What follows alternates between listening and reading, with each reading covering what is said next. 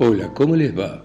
Esto es Lecturas desde Santa María de los Buenos Aires, esta ciudad campechana en, este, en esta llanura pampiana acá en América del Sur, bien abajo. Y vamos a continuar leyendo el cuento El puñal de Leopoldo Lugones. Y continúa de esta manera. Maravilloso, exclamé. Y si usted fija con intensidad su mirada en la hoja, añadió el visitante, y piensa sin discrepar en una persona ausente, no tardará en verla, cual si estuviese a su lado. Como en los espejos negros, afirmé, recordando las esferas de esmalte oscuro que usan con dicho fin chinos y japoneses. Efectivamente, afirmó mi interlocutor, no me representaba pues aquello mayor curiosidad, pero era naturalísimo que, desde luego, quisiera mirarlo a él. Entonces noté con asombro que precisamente al fijar mis ojos en el puñal, su figura desaparecía. La hoja no lo reflejaba en su inalterada limpidez. Para recobrarme sin hacérselo notar, evoqué la figura de un amigo cualquiera que se presentó como esperaba. Mas él, tomándome ya el arma con delicadeza, érame indispensable, prosiguió, conocer su opinión sobre los asesinos. De otra suerte no me arriesgaría el encargo que me propongo dejarle. Habríame limitado a impedir las consecuencias de un descubrimiento que solo tiene por fin la curiosidad. La fría decisión de su acento comportaba de tal modo una amenaza que, sin dejar de alarmarme profundamente, sublevó mi indignación. Pero todo reproche murió al instante en mis labios. El semblante del desconocido habíase demudado con angustia mortal. Su visible dolor hallábase tan lejos de la ofensa que cualquier sospecha hostil transformábase en compasión. Y con voz más cercana y más sorda, sepa usted, dijo, que nuestra veneración por la mujer proviene de atribuirle como causa fatal toda la dicha y toda la desventura. No en vano procedemos de Fátima la perfecta, la hija bendita del profeta. Por eso estamos bajo la potestad de la mujer que ángel o demonio es la puerta del paraíso y del infierno.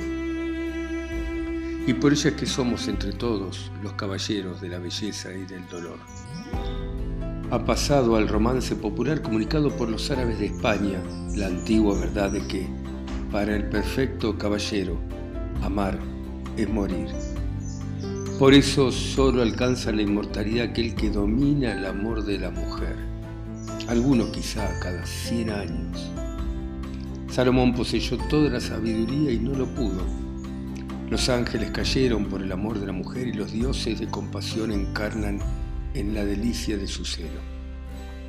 En ella está el secreto de todo heroísmo y de toda gloria. Así nacieron la santa fidelidad de los Fedafis, aquellos sacrificados de la bravura sin límites y la dinastía fatimita que en la persona de Abu Famin dio al Islam el más glorioso de sus califas. Cruzó el rostro de mi visitante una especie de sombrío relámpago casi al punto apagado en el decaimiento de la desolación. Fue una tarde junto al pozo de la Gacela, entre el Líbano y Damasco. Una doncella drusa, según lo reconocí por la graciosa embosadura de medio ojo que cubría su faz, daba de beber una yegua a la Sara, magnífico animal en cuyo cuadril derecho advertí la misma marca de mi caballo, el kifé, o palo coronado por un círculo, con que señalan los Beni Rashid de Arabia. Por ahí entré en conversación con la joven. Al reconocer en mí un sheik blanco, es decir, un iniciado, Habíame ella contestado respetuosamente el saludo, aunque mirándome de frente con la serenidad de la verdadera nobleza. Una luz celestial, esa claridad interior que es tan raro ver salir a la mirada, llenó su grande ojo azul entre las pestañas sombrías. La gente común ve con la luz que le entra por los ojos, pero la condición de iluminar solo la posee la pupila del ángel. En la limpidez del cielo crepuscular reinaba cándida la soledad de la luna. Llegaba esa hora suprema de comunicación con las almas y las cosas que podría llamarse el éxtasis del desierto. Sonrosábase la tierra como una mejilla y el cielo palidecía como una frente. Había en el silencio de la inmensidad una inmediación de presencia. La quietud sensibilizábase en una infinita sutilidad de cristal. El gran aliento del mundo levantábase en la fragancia de la tarde. Un pájaro oscuro llegó a la palmera del pozo y fue entonces cuando se quebró en la eternidad la línea de mi destino. Adquirí de golpe, con abismante lucidez, la certidumbre de mi caída. Era mi día que llegaba en los siglos. Revelábase ante mí aquel misterio que hacía temblar a los profetas, la presencia del ángel. El ángel que todo hombre tiene escrito en su suerte, pero que con frecuencia no puede hallar sino a través de muchas vidas. Por eso son tan raros los casos de verdadero amor. Aquel ser presentábaseme bajo la forma de la mujer terrestre, que es la más terrible porque necesariamente encama la desventura. Y fue así como aquel día, sometiéndome al amor de la mujer, acepté la ley de la muerte. Mi primer paso al abismo fue el ansia incontenible de ver su rostro, que satisfice desmontando, con el pretexto de abrevar también mi cabalgadura, pero en realidad con el objeto de interponerla para mirar al disimulo la hoja de mi puñal. El rostro apareció divino de belleza en su ternura juvenil. No son raros en nuestra raza los ojos azules y los cabellos blondos. Mas si las pupilas de aquella criatura semejaban dos grandes gotas de cielo, su cabello era del castaño más hermoso, de ese matiz sombrío tostado por reflejo de cobre que daba un encanto ya oriental a las mujeres de Bizancio y de Sicilia. El perfil delicado y la boca graciosa acentuaban la impresión angelical. Trazaba el óvalo del rostro esa línea de belleza que solo conservan las razas puras y que es inconfundible rasgo de superioridad para el artista. En el abandono de la actitud con que aflojando el cabestro esperaba que el animal acabara de beber, su cabeza inclinábase con esa pensativa naturalidad de flor que es, quizá, la gracia más irresistible de la doncella. Lánguida dulzura que el azul crepuscular tenía vagamente como encarnando en un lirio.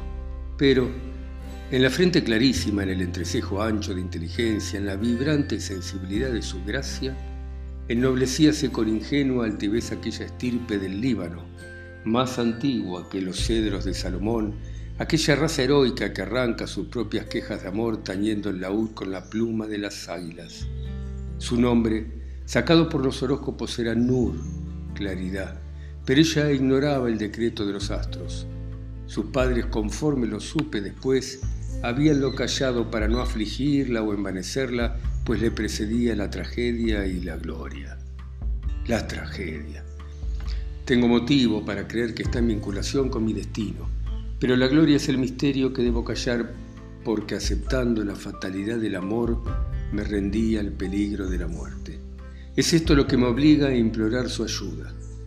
A objeto de asegurar la tranquilidad de aquella alma cuanto fuera posible, me expatrié sabiendo no obstante que la fatalidad ya desencadenada volvería a ponerla en mi camino. Las líneas fundamentales de su mano son iguales a las de la mía, lo cual indica en nuestro destino el imperio de la misma estrella. La fatalidad se ha cumplido. Nur está aquí. Ha llegado en compañía de una señora armenia buscando a su hermano único deudo que le dejó la pasada guerra contra Turquía. Pero al saberlo algunos compatriotas residentes acá decidieron impedir que una de nuestras mujeres, por primera vez en mil años, Señor, comprometiera la parte que le toca en el destino de su raza, abandonando el país natal y descubriendo su rostro a los extranjeros. Nunca imaginaría usted lo que esto significa para la sangre de águila de esos montañeses de los cedros. Figúrese que dos ancianos, modestos comerciantes que apenas levantan la cabeza aquí, dispónense a abandonarlo todo para escoltar el regreso de Nur. Pues el dilema está planteado. O retorna en el mismo buque o le aplicarán la ley del puñal. Mi situación de caído impídeme evitarlo, pero apenas si regresa, podré acompañarlo oculto en la misma nave para no ser visto a mi vez por los dos ancianos que llevaría de escolta. Pues para salvarle así la vida deberé arriesgar la mía definitivamente, sea arrastrándola a la fatalidad de mi amor si éste, más fuerte que yo, me hunde en el crimen hasta ahora evitado, sea combatiendo por la libertad del Oriente con los últimos fedafis que encabezan el sublevado Afganistán. ¿Y en qué forma cree usted que yo interrumpí subyugado por su gravedad dolorosa? La vieja sangre de las águilas habla en Nur, que no quiere volver. Solamente obedecería al emir Arslan, quien no obstante su voluntario destierro es el jefe de nuestra nación. ¿Y por qué entonces no se lo pide usted mismo? Porque el emir no me conoce a causa de que no es iniciado ni puede serlo. Jefe de los drusos por la línea paterna su madre, aunque de antigua nobleza arábiga emparentada con el mismo profeta, no era drusa. Le suplico que no pierda tiempo, pues el buque debe zarpar mañana. Si no pudiera ver en mi persona al emir, me atrevería a indicarle, con mil perdones por mi audacia, este borrador de una carta eficaz. Puse mis ojos en el papel que me alargaba. Era una carta de súplica humanitaria dada la gravedad del asunto ante la solicitud de cierto amigo que deseaba permanecer incógnito. Mientras la leía despacio por lo curioso de la solicitud y lo delicado de la intervención que se me pedía, mi visitante agregaba con un tono cada vez más opaco. Si muero peleando allá en la frontera afgana, recibirá usted por recuerdo y por gratitud el puñal que ha visto y quizá un mandato. Alcé vivamente el rostro para protestar contra esa arbitraria complicación, pero la sorpresa me clavó en el asiento. Mi interlocutor había desaparecido. Desaparecido como un fantasma, se ha dicho sin pretensión de evitar la vulgaridad novelesca. No sabría ni quiero sortear el escollo deformando o aderezando literariamente las cosas ante la prevista incredulidad del lector. Añadiré para referirlo todo sencillamente, sin abrigar la pretensión de que se me crea, pues en este caso habría compuesto, cosa fácil por lo demás, un relato verosímil, que acto continuo me lancé a la puerta de calle infructuosamente como era de esperar. Pero, después del almuerzo, recobrada ya toda mi tranquilidad, llamé a la mucama. Vea, Maggie, el caballero que vino esta mañana, empecé, mas ella mendó comedida lo que seguramente parecióle una distracción de mi parte. Sí, señor, el mensajero que trajo la carta a la puerta. Añadí cualquier vaga recomendación para salvar el asombroso trance y quedarme cuanto antes solo. No había existido pues visita alguna para la propia introductora del visitante. Pero el borrador, verdadero certificado a fe mía, estaba allí con todas sus letras. Escribí al emir, sin embargo, en los mismos términos que a pesar de una resistencia angustiada hasta la humillación me resultaron indispensables, y supe poco después por el mismo que la joven drusa navegaba hacia Beirut. ¿Qué sería del fantástico Fedafi? ¿Habría consumado en el desamparo de su alta mar su tragedia de asesino? ¿Peleaba como los afiliados de otra época en las tierras del remoto Afganistán?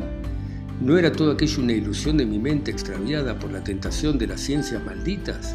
¿Un sueño quizá el diálogo con una sombra? Algún tiempo después, una serena noche palpitada de estrellas y de brisa fragante, alguien ejecutaba en el devoto recogimiento del salón familiar una sonata de Beethoven. Mesíanos, la onda musical en esa celeste melancolía del perfecto amor, más divino acaso porque no ha de durar, cuando tras un fortísimo atacado con potente brío pareció oír que caía un objeto tras del piano.